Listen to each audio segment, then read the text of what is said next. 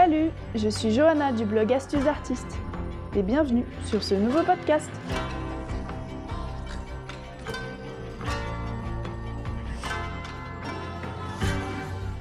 Découvrez dans ce podcast comment aménager votre atelier d'artiste de façon efficace et économique.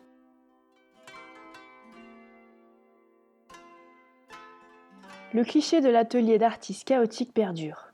Qui n'a pas en tête l'image d'un local vétuste, sentant la cigarette et la térébenthine, le sol jonché de taches, de pots de peinture, de toiles et d'objets insolites entassés Pittoresque, certes, mais par expérience, je vous le déconseille. Opter pour une déco minimaliste dans votre atelier d'artiste a de gros avantages. Je me charge de vous expliquer pourquoi dans ce podcast. Le mythe de l'atelier d'artiste.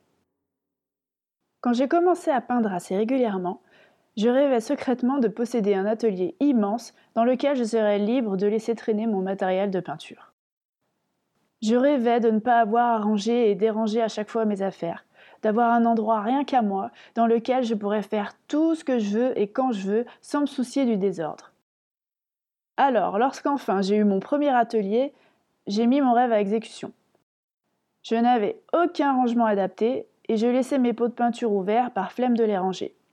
Je récupérais toutes sortes d'objets cartons, journaux, planches, chiffons, boîtes d'œufs, rebuts en tout genre, bibelots, vieux meubles, avec la certitude qu'un jour ils me serviraient à réaliser de futurs chefs-d'œuvre. Je perdis tout, et je laissais traîner mes toiles et mes dessins à même le sol. Combien de pinceaux j'ai laissé durcir car je n'avais même pas pris la peine de les nettoyer. Eh bien, je peux vous dire que tout a changé le jour où des acheteurs potentiels ont souhaité visiter mon atelier. Panique Comment recevoir dignement de futurs clients dans un tel bazar? On ne savait même pas où poser les pieds. La place me manquait et je n'avais même pas de vaisselle présentable pour leur offrir un café. Le seul fauteuil disponible était à moitié cassé et tellement taché de peinture qu'on hésitait avant de s'asseoir dessus.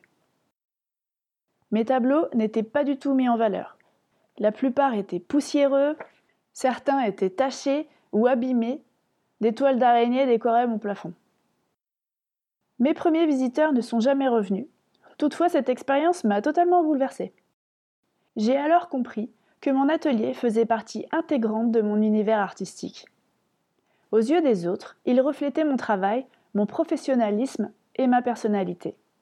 À partir de ce moment-là, je peux vous dire que tout changea à l'atelier. Déco minimaliste dans les ateliers d'artistes, les origines du Bauhaus. Contrairement à ce que l'on pourrait penser, le choix du minimalisme dans les ateliers d'artistes n'est pas une mode récente. Le minimalisme prend en réalité sa source dans les travaux du Bauhaus, la célèbre école d'art, de design et d'architecture allemande fondée en 1919 par Walter Gropius. L'expression less is more, employée par l'architecte Ludwig Mies van der Rohe, excusez mon accent, est l'un des principes fondateurs de ce courant qui se caractérise par un retour à l'essentiel et par un refus du superflu. Éviter les accidents. Vous l'aurez compris, avoir un atelier décrépit et en désordre ne fera pas de vous un artiste génial, bien au contraire. Travailler dans un tel désordre va non seulement vous décrédibiliser vous et votre travail, mais cela pourra également provoquer des catastrophes. Comment exposer ou vendre un tableau abîmé ou taché?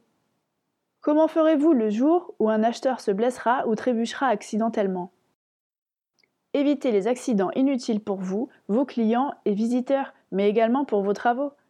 Ne faites pas la même erreur que moi, rangez votre fourbis et soignez votre présentation. Économisez du temps et de l'argent. Évitez les dépenses. Au lieu de racheter inutilement du matériel perdu ou abîmé, rangez-le et prenez-en soin. Adaptez vos rangements, stockez vos œuvres correctement, jetez le superflu, videz et triez assidûment votre espace. Je vous conseille même de faire un inventaire régulièrement. Travaillez dans un environnement adapté et minimaliste et vous gagnerez en créativité et en productivité. De cette façon, vos clients auront de vous l'image d'un artiste professionnel, organisé et soigné. Ils auront ainsi plus facilement confiance et ne craindront pas d'investir dans votre travail. Franchement, mettez-vous à leur place. Arrêtez d'amasser. Cessez de garder des choses inutiles qui peut-être vous serviront un jour. À moins que cela fasse partie de votre démarche artistique, je vous en conjure, réfrénez cette envie de récupérer les draps de tonton François pour faire vos futures toiles et les chaussettes trouées de Gilberto pour faire une installation. C'est non. Refusez catégoriquement tout ce que les gens veulent vous refourguer. Votre atelier n'est ni un dépotoir ni une déchetterie. Lorsque vous aurez besoin de quelque chose en particulier, vous chercherez par vous-même à vous le procurer. Vous pourrez ainsi choisir vos matériaux et non les subir. Souvenez-vous, la meilleure idée déco pour votre atelier d'artiste, c'est le minimalisme. Gardez votre atelier vide, franchement, c'est un conseil. Utilisez votre atelier comme un écrin. Pourquoi avoir un atelier immense s'il est rempli de poubelles? Utilisez intelligemment l'espace de votre atelier d'artiste. Servez-vous-en pour mettre en valeur vos œuvres. Vérifiez vos cadres et accroches, repeignez régulièrement vos murs, profitez de la visite d'un acheteur pour organiser une mini-exposition spécialement pour l'occasion. Qui sait, votre client pourrait craquer sur d'autres tableaux. Comment présenter correctement vos œuvres si vous n'avez même pas un mur de livres dans votre atelier? Alors allez hop, sortez les sacs poubelles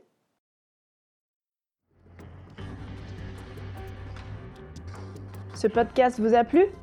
Alors retrouvez-moi sur mon blog astucesdartiste.com pour découvrir d'autres podcasts, cours et tutoriels qui vous aideront à progresser dans votre pratique artistique. À bientôt